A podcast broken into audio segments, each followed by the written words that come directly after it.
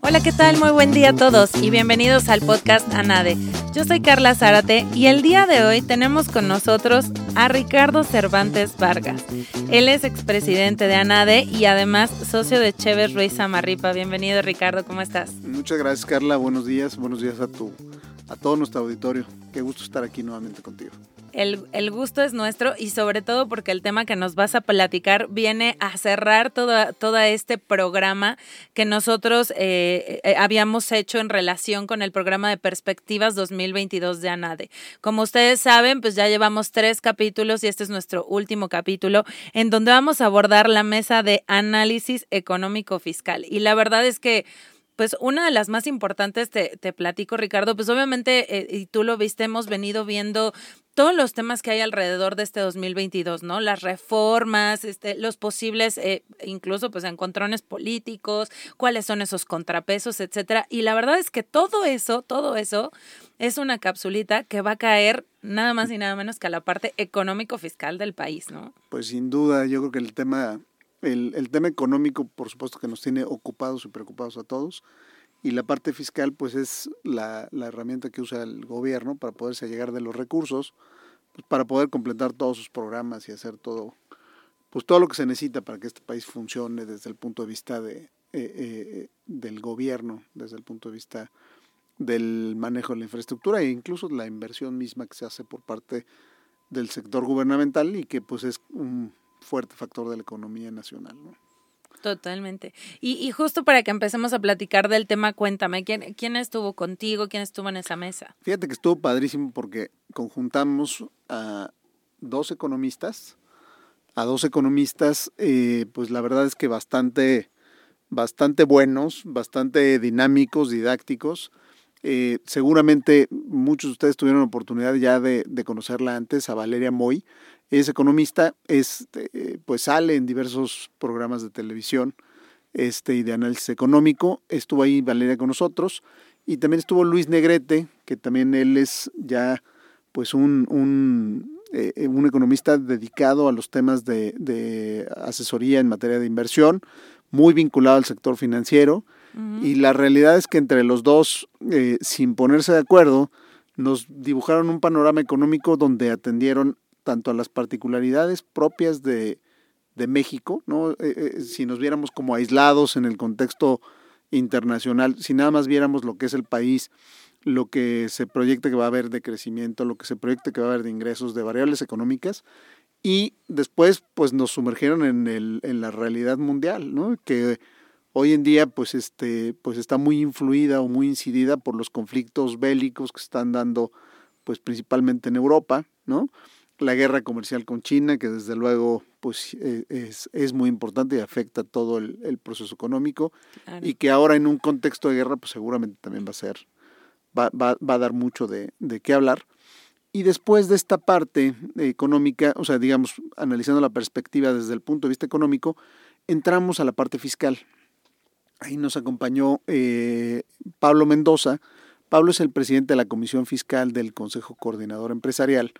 Y bueno, pues al ser el organismo cúpula del sector empresarial es quien al final del día tiene toda la interlocución con el gobierno en los temas pues que tienen que ver con la reforma fiscal en su momento, ya una vez que la reforma fue aprobada, pues con la necesidad de hacer ajustes, cambios, pues para lograr que se dé la competitividad del propio sector empresarial, que no sea un obstáculo las disposiciones legales y normativas para poder hacer los negocios y que pues finalmente se puedan cumplir las metas económicas que tiene previstas el gobierno, ¿no? Entonces, la verdad fue una mesa, yo te diría, muy completa en ese sentido y este y, y sin duda creo que los expositores no nos quedaron a deber absolutamente nada, lo hicieron muy muy bien bastante rica en conocimiento, me queda claro, porque además, como dices, estos dos aspectos al final, eh, hablando de México, pues pudiera ser tal vez muy sencillo, vamos a llamarlo así, eh, analizarlo cuando solamente estamos en esta perspectiva, ¿no? De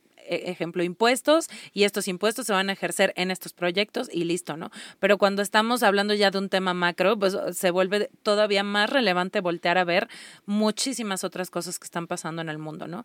Y, cuéntanos entonces cuáles fueron como esos tópicos eh, pues, específicos que se tocaron en la mesa. Sí, mira, el tema obligado fue el tema de la reforma energética, ¿no? Totalmente. Eh, que bueno, pues eh, en, últimas fechas hemos visto un movimiento muy importante en el Congreso para hacer análisis respecto a la conveniencia o no de que se aprueben las reformas como están propuestas. Eh, sobre todo temas de si afectaría o no afectaría la inversión productiva en el país, la que ya está y la que eventualmente se programaba que iba a llegar, ¿no? O se ha programado que iba a llegar, si, si lo queremos ver de manera positiva. Entonces se analizaban los diversos escenarios y lo complejo que pudiera llegar a ser de aprobarse como está y de ejecutarse algunos de los planes, pues de desconocer eh, las inversiones como habían sido autorizadas, como habían sido aprobadas, como habían sido planeadas, ¿no? Eh, e, esa, es la, esa es la parte que quizá este, pues, más incertidumbre generaba eh, hacían ahí sus, sus análisis, sus apuestas los propios economistas en cuanto a si se daría o no. Eh, eh, creemos que, que, bueno, más bien ellos del, del, resultado de la mesa es que no podría pasar como está propuesta, ¿no? Este, aunque seguramente vendrían algunos cambios que se estarían, que se estarían dando para tratar de, pues, de hacer las cosas de una manera menos complicada para lo que es el proyecto de, la actual administración gubernamental, ¿no? Pero en términos generales eso se veía positivo. Este, eh, Seguimos, seguimos con, con, el tema aún y este, bueno, pues esperemos llegar a un buen puerto. por segunda, o sea, en adición a eso también se estuvieron analizando las variables macroeconómicas que se han presentado. El tema de la inflación, hacía mucho que no tenemos una inflación tan alta. Y bueno, pues eh, se cuestionaba precisamente a, a, los dos qué, era lo que había sucedido, este, si esto era un fenómeno que iba a seguirse incrementando, pareciera que no, de acuerdo con las expectativas que se tenía.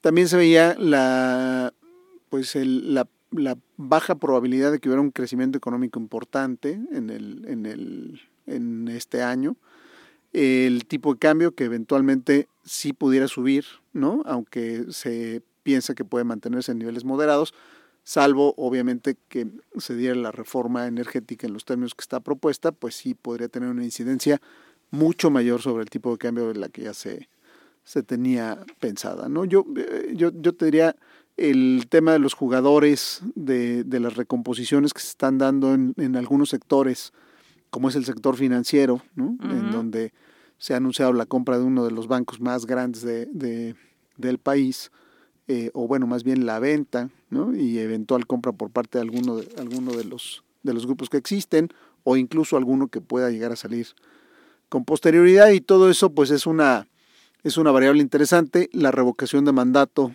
que, que podría venir en, en, en, unos, en unos días, pues también es un tema que, genera cierto nerviosismo en cuanto a las variables que se pueden presentar. Yo te diría que ese fue, en términos generales, donde estuvo rondando el, tema económico.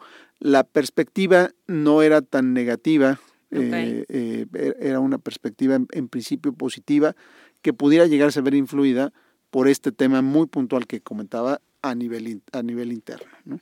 Sí, y fíjate qué, interesante y no sé eh, si a lo mejor lo tocaron y nos puedas platicar un poquito porque ¿Cómo es? O sea, de pronto, lo, viéndolo de la perspectiva, por ejemplo, jurídica o política, de pronto entramos en un entorno negativo, por llamarlo de alguna manera, en donde estamos viendo, pues no sé, quién va a tener la razón, si estás a favor, estás en contra, y muchas situaciones que a lo mejor pudiéramos pensar que en el tema económico también impactarían de forma negativa.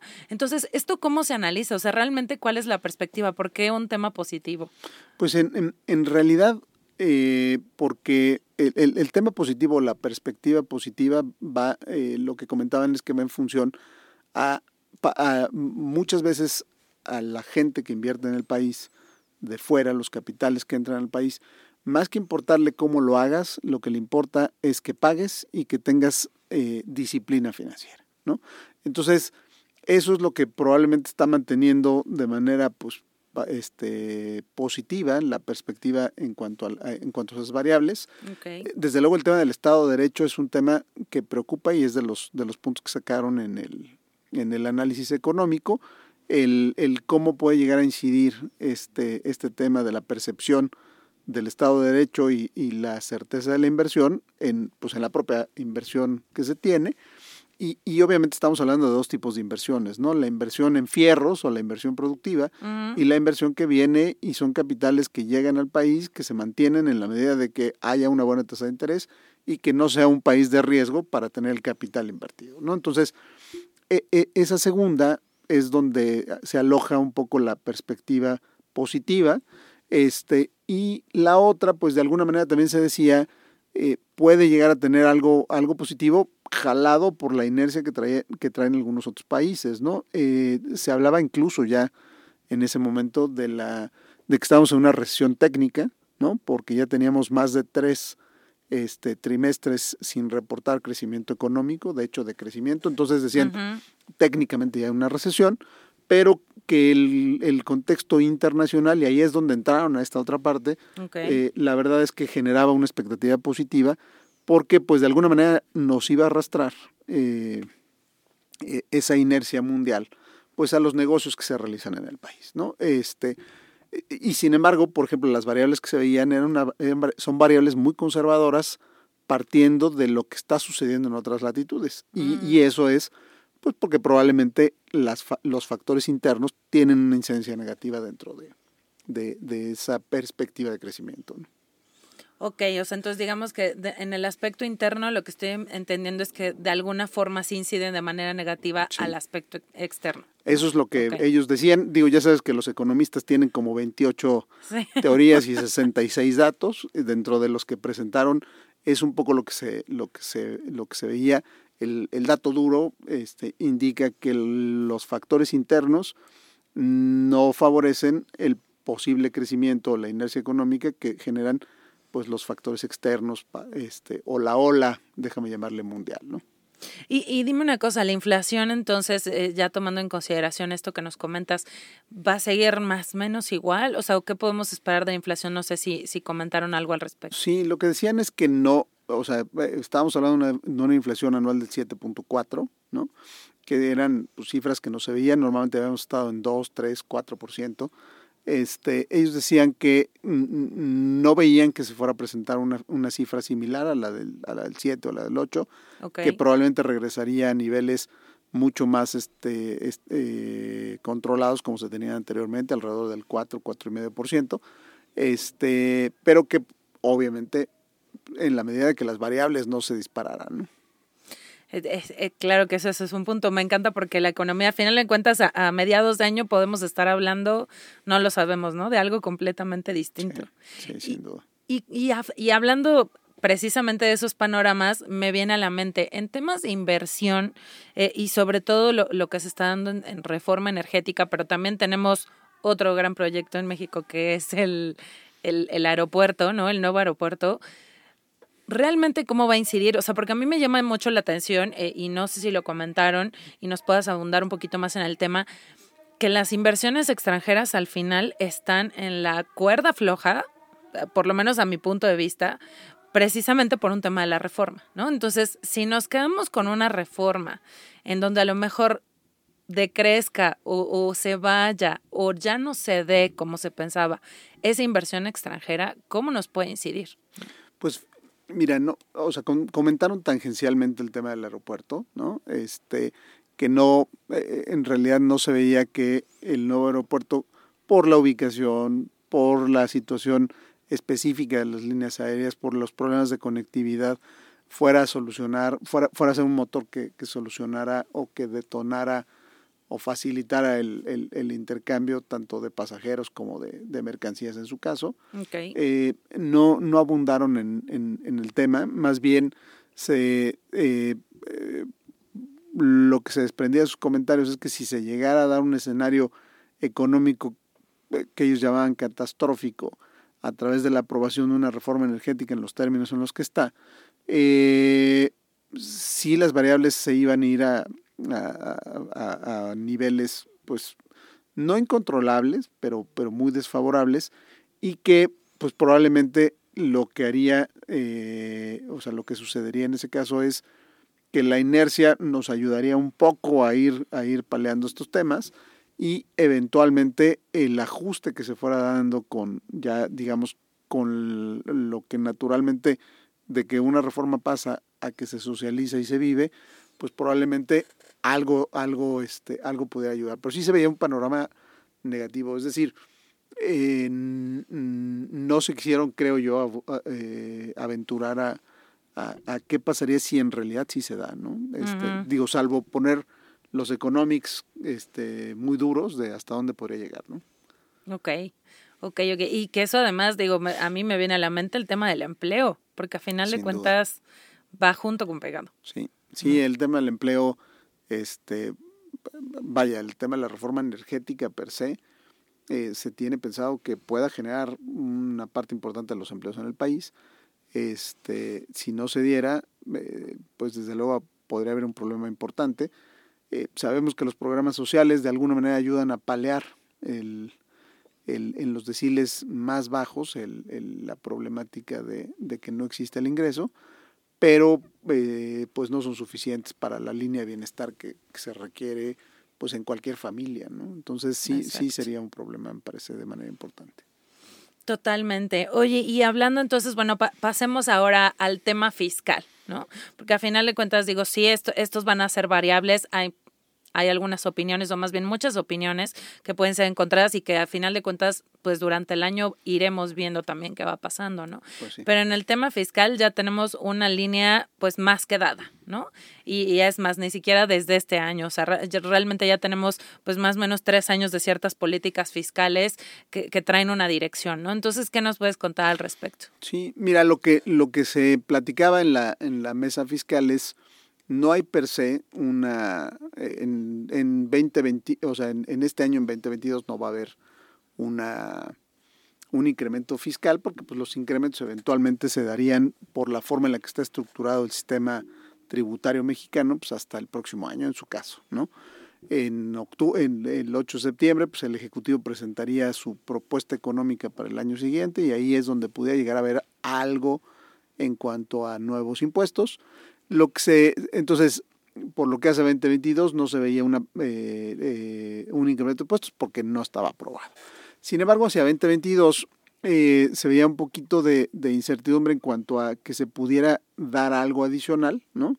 Algún impuesto, se comentó todo el tema, toda esta tendencia a nivel mundial de que se pague por lo menos un impuesto mínimo en cada uno de los países como una recaudación para las operaciones eh, internacionales que se realizan, mm, este, que es algo pues que México ha sido muy, muy receptivo en ese tema, entonces se, se, se apuntaba que podría llegarse a dar, aunque el proceso a nivel internacional pues va un poco lento, ¿no? Entonces no estaba claro si podía ser para el próximo año o eventualmente un año más, pero es algo que eventualmente tarde o temprano va a llegar ese, ese impuesto mínimo, pero que se va a tener que combinar con lo que está sucediendo pues con, el, con los diversos impuestos que ya pagamos, ¿no? Entonces, eh, no parecía ser una operación que per se fuera a impactar a las empresas que ya vienen pagando sus impuestos en territorio nacional, por lo menos en México, sí podría impactar las operaciones que tienen a nivel internacional eventualmente, pero bueno, pues habrá que analizarlo una vez que ya se proponga.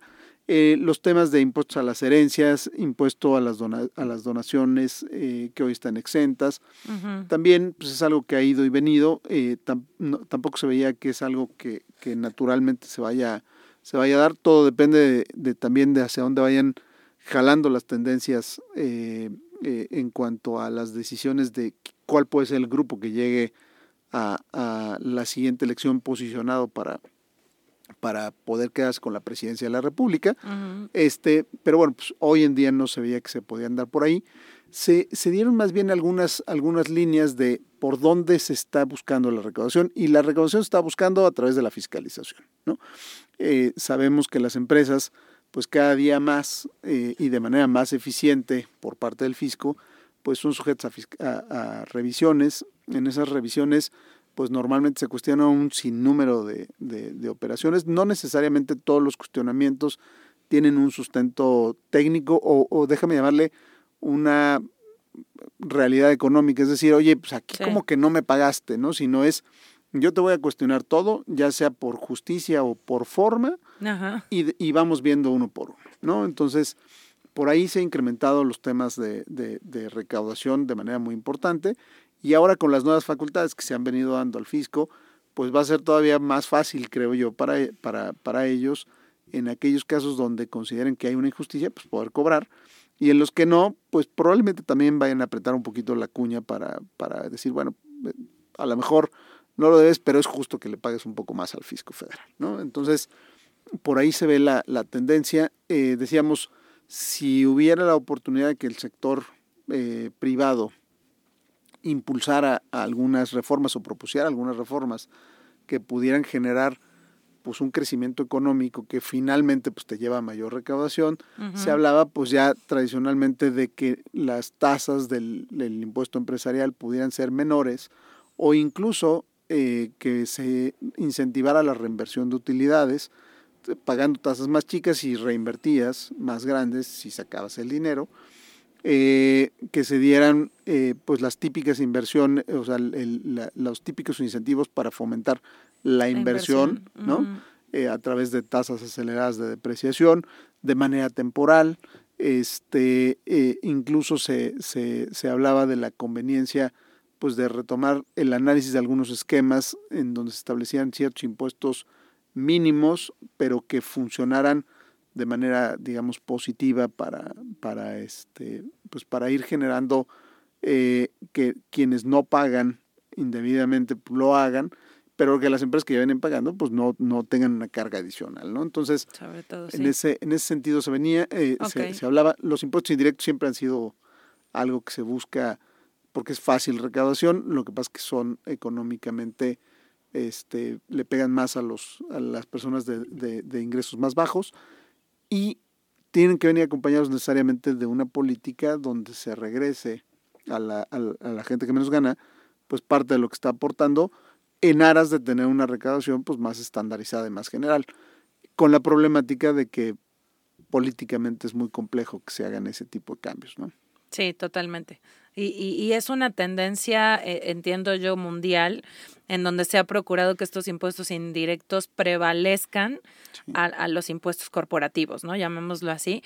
Pero, pero sí, es, es, es, algo complicado, ¿no? O sea, decirle a la gente, no sé, ejemplo de ahora va a haber eh, impuesto al valor agregado en medicinas, bueno, ¿no? Este, canasta básica, eh, qué sé yo, ¿no? Sí, sí, se ve, se, se antoja complicado hoy el nombre del juego, por lo menos en lo que tenemos hasta hoy, en, en lo que se ve en perspectiva hacia adelante, porque no se, no se ve que es algo que vaya a cambiar, es las empresas tienen que estar muy cuidadosas de tener un buen compliance fiscal, ¿no? Este, más allá de en todas las otras materias que también se requieren estos temas, el, el poder acreditar y documentar la materialidad de las operaciones, la realidad de las operaciones que realizan, eh, ser muy claro en cuanto a los documentos que soportan las operaciones a través de eh, darles fecha cierta con alguna copia certificada o algún otro mecanismo que te permita saber con claridad cuándo se produjo en realidad ese documento, la operación, etcétera.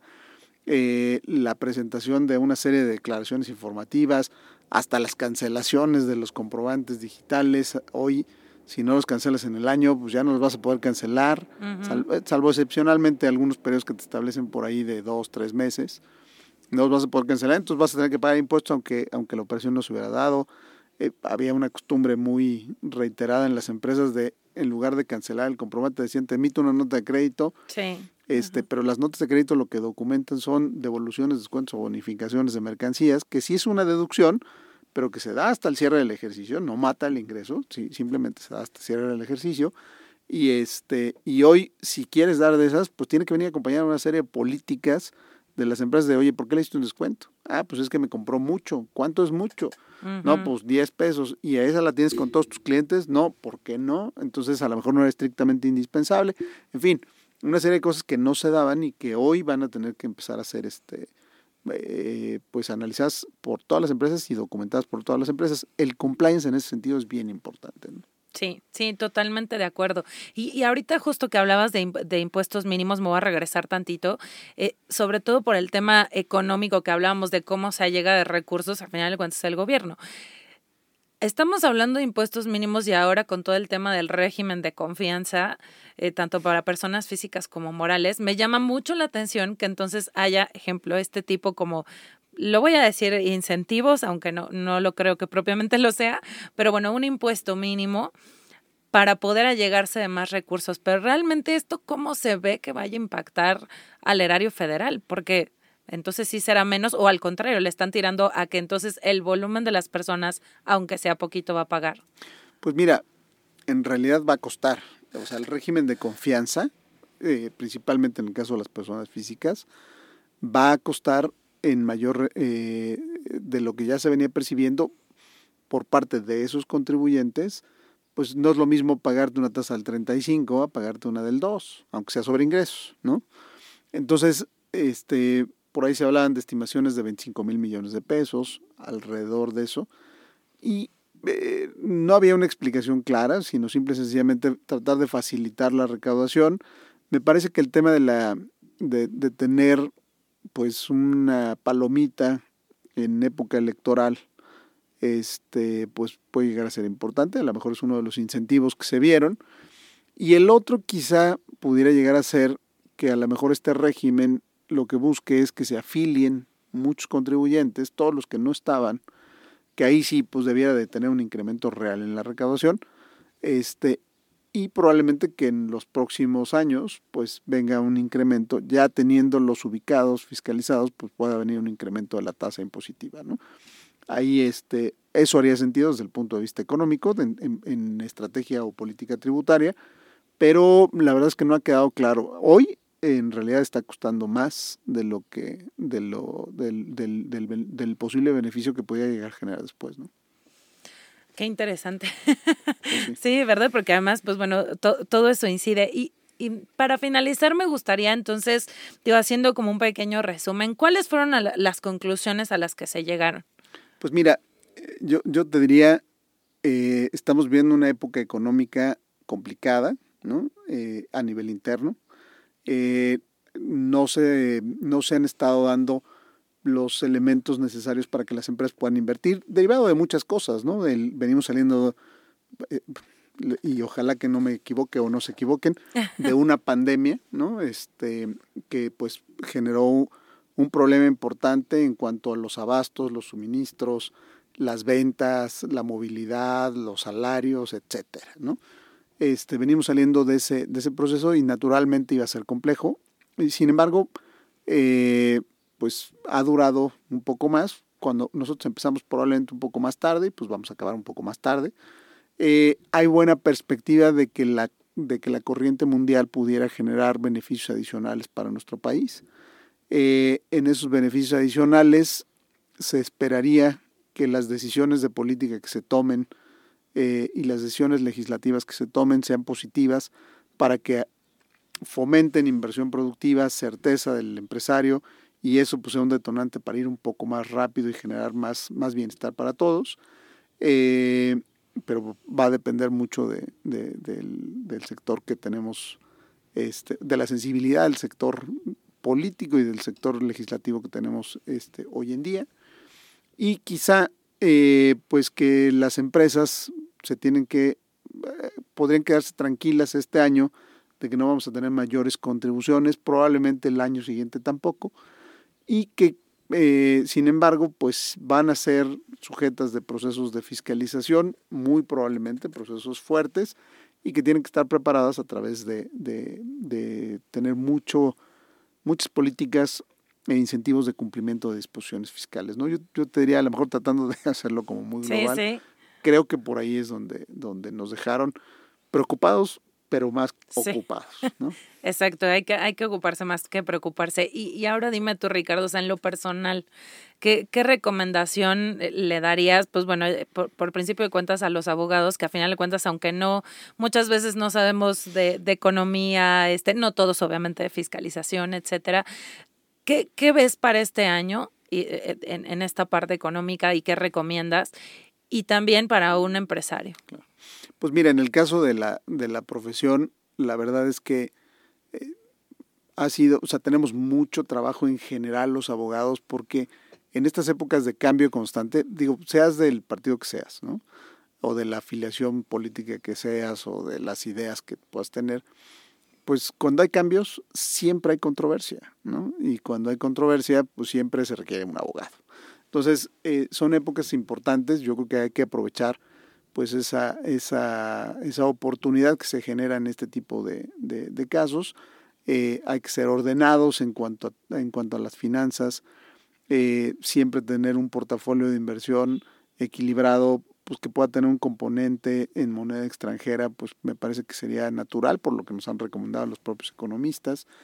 Este, yo particularmente soy, soy un creyente de, de, de que México es muy grande y de que y de que hay que seguirle apostando al país. Este, pero bueno, pues el, el cubrirse honestamente siempre, siempre es bueno.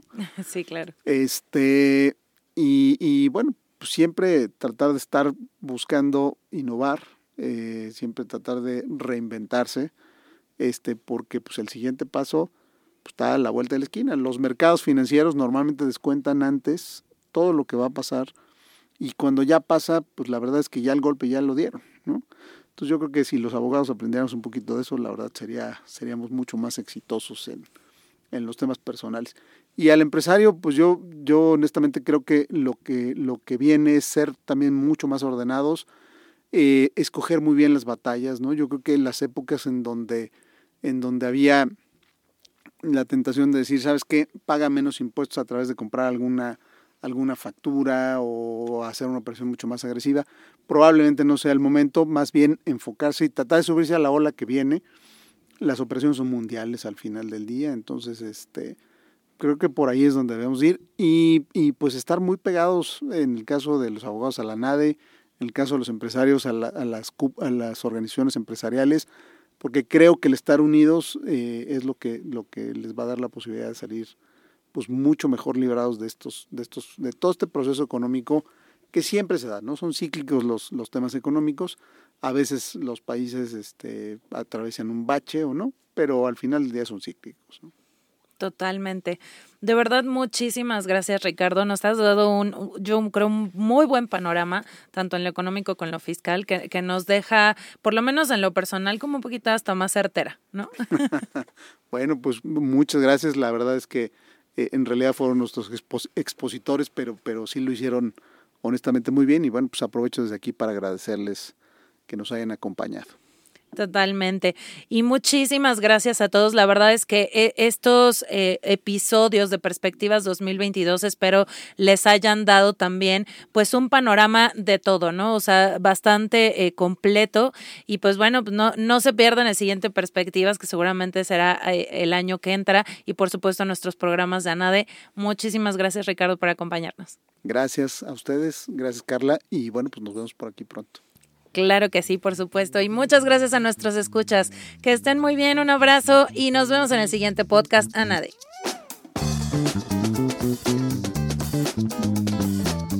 Este es un podcast de la Asociación Nacional de Abogados de Empresas. Producido por Southside Music. Música de Southside Music.